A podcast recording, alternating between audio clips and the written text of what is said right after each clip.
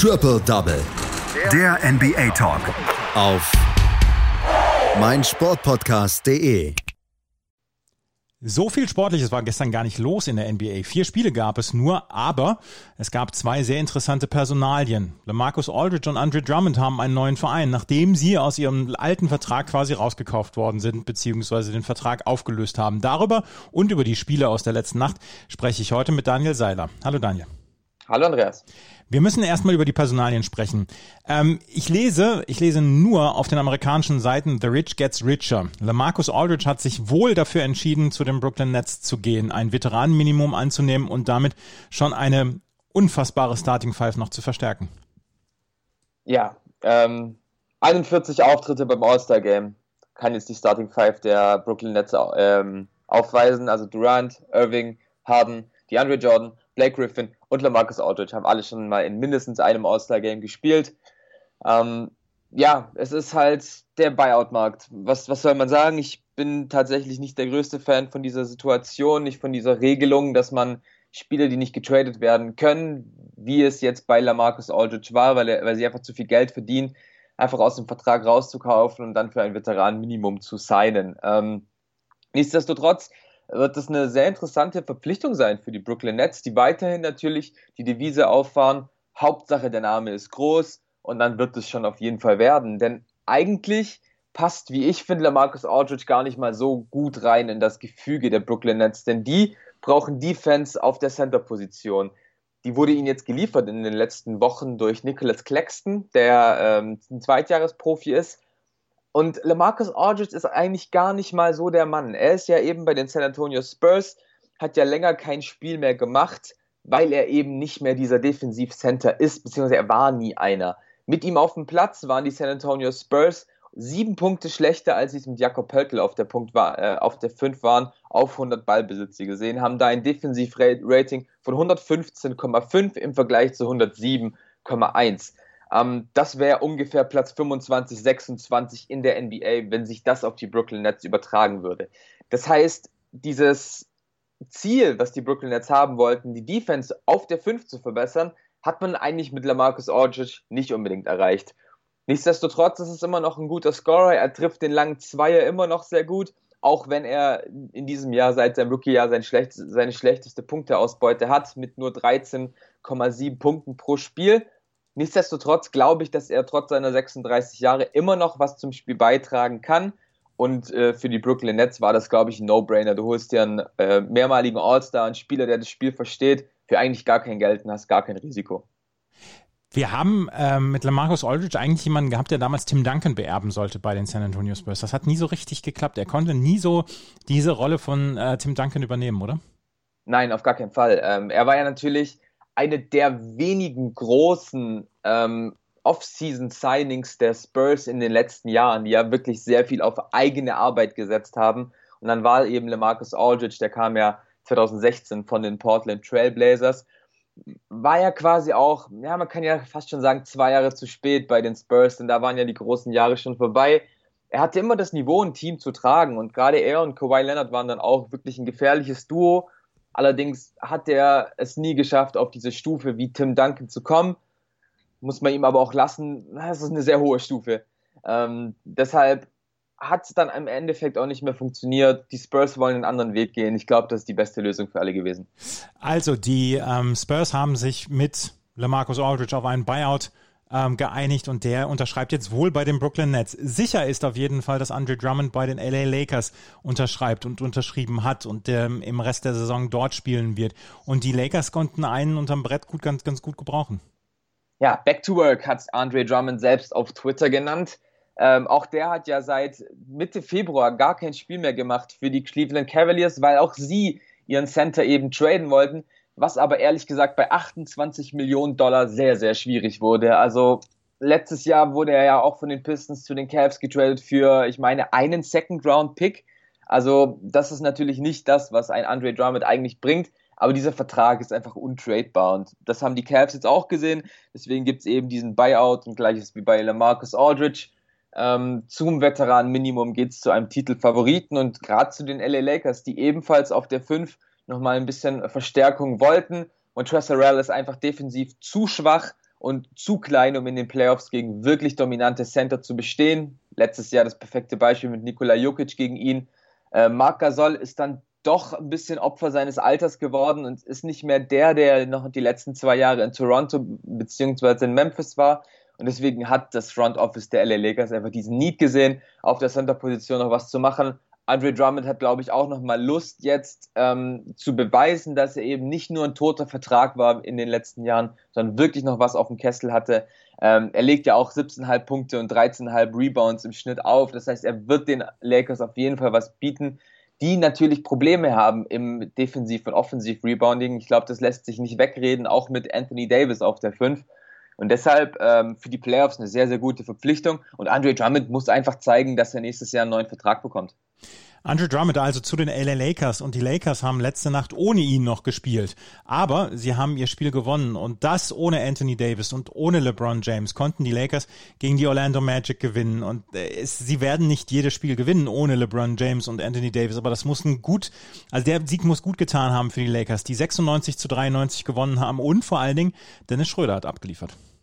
Dennis Schröder war tatsächlich der dritte Mann, den die Lakers jetzt schon die ganze Zeit wollten, nämlich einer, der übernimmt, wenn Anthony Davis und LeBron James auf der Bank sitzen, beziehungsweise gar nicht im Kader sind, so wie es jetzt beim gestrigen Sieg gegen die Orlando Magic war. Die Lakers sind jetzt zwei und drei. Ähm, seitdem sowohl LeBron als auch AD ausfallen, müssen sich tatsächlich so ein bisschen durch die weiteren Spiele schleppen, weil schön war das gestern wieder nicht, äh, was der amtierende Champion da abgeliefert hat.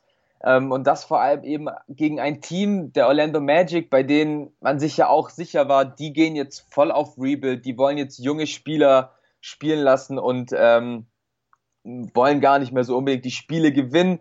Also wenn man da auf die Starting Five der Magic schaut, die haben ja vier von fünf Startern weggetradet, aber dann findet man dann eben Spieler wie ein Dwayne Bacon, wie ein Chuma Okeke, die man vorher so natürlich noch nie so wirklich gesehen hat. Ähm, nichtsdestotrotz haben es die Magic wirklich gut gemacht. Es war aber dennoch wirklich kein sehr, sehr schönes Spiel. Ähm, es gab viele Führungswechseln ähm, in den ersten zwölf Minuten. Die Dreier wurden nicht so wirklich getroffen und dann haben die Lakers sich mal erbarmt und sind ein bisschen weggerannt, äh, viertelübergreifend, den 17 zu 3, zu 3 Run, um eine Führung zu erklimmen, um dann auch die Halbzeit eben mit plus 5 zu gewinnen. Aber es Scoring-lastig war das nicht wirklich viel. Die Lakers haben eigentlich über das gesamte Spiel ihren Dreier über nicht getroffen, stehen da im Endeffekt nur bei 41 Prozent, ähm, was als Team dann wirklich nicht gut ist. 11 von 40 Dreiern. Ähm, die die äh, Magic könnten sogar im dritten Viertel teilweise die Führung übernehmen durch RJ Hampton, der ja von den ähm, Denver Nuggets im Trade für ähm, Aaron Gordon gekommen ist, der kam von der Bank, genauso wie die neu akquirierten Otto Porter Jr., Wendell Carter Jr. Ähm, da ging es natürlich darum, die ein bisschen in das Team zu integrieren. Das lief auch ganz gut. Hampton äh, angesprochen mit 10 Punkten. Wendell Carter von der Bank, der wahrscheinlich der neue Center wird, ähm, äh, langfristig bei den Magic bei 8 äh, Rebounds und 8 Punkten. Also da konnte man dann wieder ein bisschen sehen, was Orlando versucht aufzubauen.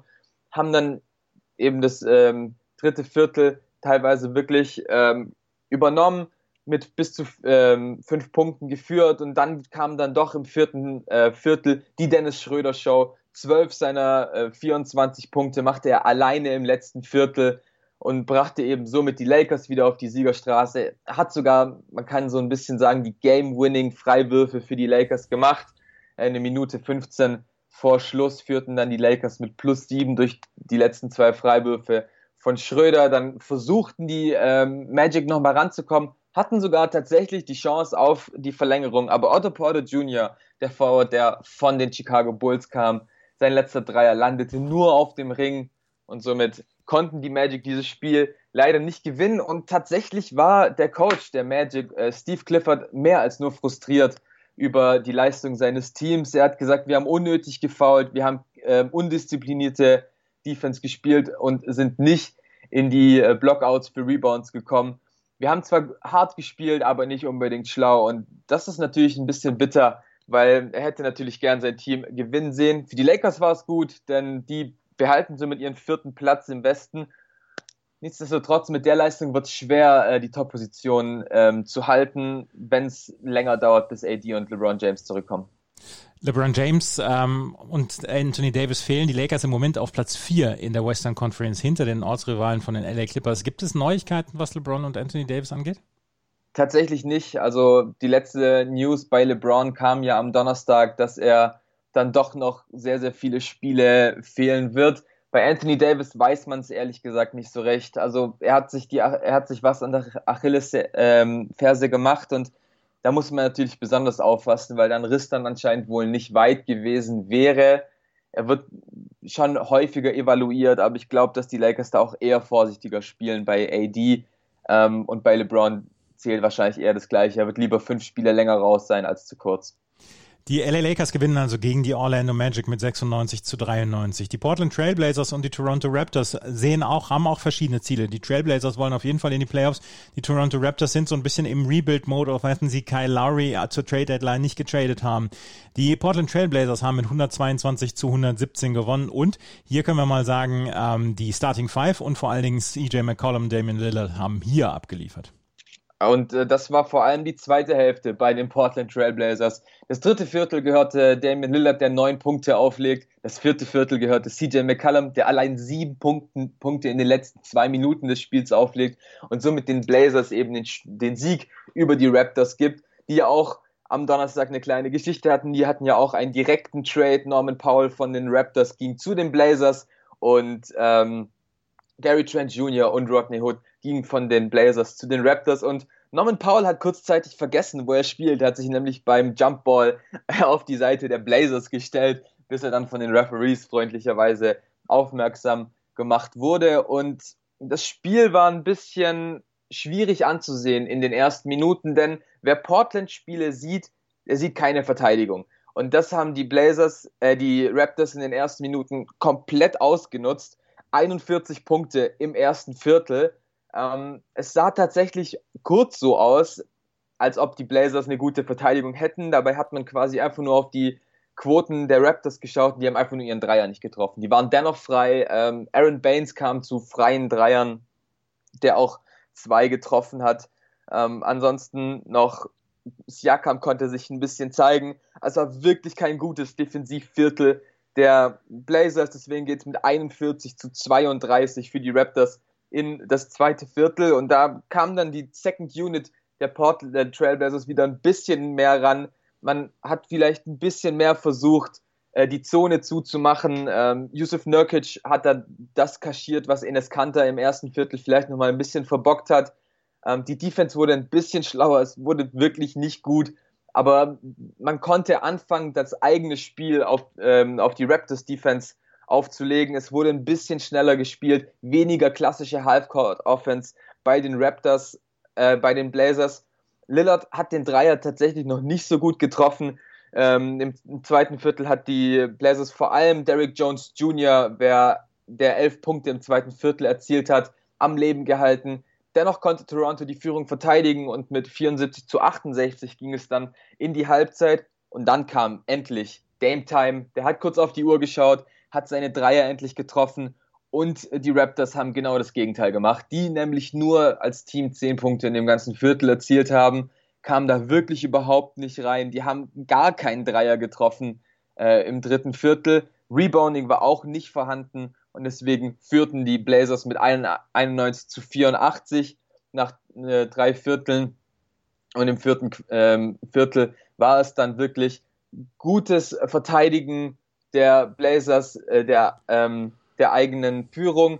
Die Raptors kamen noch mal kurz ran, 3,30 äh, vor Schluss waren es noch mal vier Punkte. Dann kam eben der angesprochene CJ McCallum, der in den letzten zwei Minuten noch mal sieben Punkte aufgelegt hat somit den Dagger ein bisschen draufgesetzt hat. Die Raptors kamen nicht mehr ran und somit der wichtige Sieg für die Blazers 122 zu 117 und die Blazers stehen jetzt bei 28 und 18 und verteidigen den sechsten Platz im Westen. Und der sechste Platz, der gilt für die direkte Qualifikation für die Playoffs. Die Plätze 7 bis 10 machen ja ein Play-In-Tournament Mitte Mai und dann werden dann die letzten beiden Playoff-Teilnehmer äh, festgestellt. Die Phoenix Suns sind da im Moment weit draußen vor. Die sind auf Platz zwei in der Western Conference mit 31 Siegen und 14 Niederlagen. Und beinahe hätte es letzte Nacht die 15. Niederlage beziehungsweise gestern Abend gegeben, denn die ähm, Phoenix Suns hätten beinahe einen ja, sechs oder acht Punkte Vorsprung in den letzten Sekunden verhühnert dank Devonta Graham. Aber in der Verlängerung behalten sie die Nerven. Ja, und das vor allem dank Mikael Bridges, ähm, der in, in der Verlängerung ähm, ein Dreier erzielt hat und das war dann letztendlich auch das einzige äh, Field Goal, das die Suns in der Verlängerung gebraucht haben. Die anderen acht Punkte kamen von Paul und Booker an der Freiwurflinie. Aber ich habe mich ehrlich gesagt sehr auf das Spiel gefreut, ähm, weil die Charlotte Hornets in diesem Jahr einfach einen wirklich guten Job machen. Das auch wenn jetzt LaMelo Ball für eine längere Zeit fehlt, das Team hat schon irgendwie irgendwas. Es ist sehr gut gecoacht von James Borrego, der am Ende auch nur positive Worte für sein Team gefunden hat. Und das muss schon was heißen nach so einer bitteren Niederlage. Aber die Hornets stehen 23 und 22, sind somit auch im ähm, Osten im Rennen um die Playoffs mehr als nur dabei, stehen da auf Platz 5. Und da sieht man ja tatsächlich wieder, dass die Phoenix Suns in diesem Jahr einfach zu einem Top-Team geworden sind. Man, man hat nicht gut angefangen, man, Devin Booker kam überhaupt nicht in die Partie, hat äh, nur eins von sechs im ersten Viertel getroffen. Äh, die Hornets haben früh die Führung übernommen und diese dann auch äh, das komplette erste Viertel gehalten. Die Suns haben nicht gut getroffen äh, von drei, nur 25 Prozent in der ersten Halbzeit, kamen dann am Ende vielleicht noch ein bisschen besser ran. 29 zu 26 hieß es da nur für die Hornets nach dem ersten Viertel. Die Second Unit für die Suns kam dann wieder raus, vor allem angeführt von Dario Saric, äh, Torrey Craig, der ja im Trade von den Milwaukee Bucks kam für, ich glaube, nur Cash. Ähm, also da auf jeden Fall auch eine gute Akquis Akquisition. Ähm, der Suns, der macht am Ende neun Punkte, Saric bei sechs. Cameron Payne hat irgendwie gespielt wie ein äh, Veteran Point Guard, also nicht mehr dieses flashy Ding, was Payne ja lange äh, ausgezeichnet hat. Somit konnten die Suns am Anfang des zweiten Viertels sich ein bisschen absetzen, 11-0 Run, ähm, kam auf jeden Fall wieder besser in, in die Partie. Allerdings war es ein, eine Sache, die Charlotte immer am Leben gehalten hat, und das waren neun Offensiv-Rebounds im zweiten Viertel. Ähm, das hat den Coach Monty Williams äh, der Suns sehr, sehr zu Weißblut gebracht, hat, hat ihm zu mehreren Timeouts geführt. Somit war es ein ausgeglichenes zweites Viertel, 49 zu 49 hieß es zur Halbzeit. Und dann, ähnlich wie im zweiten Viertel, gab es mal wieder einen Run äh, der Suns. 9 zu 0 hieß es da. Und die Hornets haben über viereinhalb Minuten im dritten Viertel keinen einzigen Punkt gemacht. Somit dachte man, die Suns wären wieder besser dran gewesen. 15 zu 1 Run heißt es insgesamt. Danach durch ähm, ein paar Booker-Freiwürfe. Und die Hornets konnten einfach ihren Dreier nicht treffen, kamen so überhaupt nicht ran. Allerdings haben die Suns ein bisschen von eigenen Turnovern zittern müssen. Nichtsdestotrotz gewann man das äh, dritte Viertel, 76 zu 67 hieß es dann. Und plötzlich war einfach die Offense der Suns weg. Nur noch 14 Zähler äh, im letzten Viertel. Die Hornets kamen dann wieder zurück und dann 33 Sekunden vor Schluss. Devontae Graham trifft den Dreier zum Ausgleich. Es geht in die Overtime und dann, wie schon angesprochen, wie Cal Bridges ähm, traf einen Dreier, der Rest waren Freiwürfe von Paul und Booker und dann der Sieg ähm, der Phoenix Suns, die sich mal wieder auf Devin Booker verlassen konnte, der steht bei 35 Punkten. Ähm, die Andre Ayton mit einem Double-Double 14 und 15 und bei den Charlotte Hornets hat vor allem Devontae Graham rausgehackt mit 30 Punkten und Terry Rozier mit 22 Punkten und 10 Assists. Auch eine gute Teamleistung. Also LaMelo Ball wurde gut ersetzt bei den Charlotte Hornets, aber gegen die Phoenix Suns reicht es eben noch nicht. Die Phoenix Suns also weiterhin in der Western Conference auf Platz 2. Ein Spiel haben wir noch. Die Atlanta Hawks haben bei den Denver Nuggets mit 102 zu 6, 126 verloren. Nikola Jokic mit 10 Rebounds, mit 8 Assists und mit 20 Punkten erfolgreich. 23 Punkte von Jamal Murray. Die Denver Nuggets weiterhin auch in der Western Conference auf Platz 5. Das waren die Ergebnisse aus der letzten Nacht und das waren die Personalien aus der letzten Nacht, die ich mit Daniel Seiler hier besprochen habe. Danke, Daniel. Danke auch. Triple Double. Der NBA Talk. Auf meinsportpodcast.de.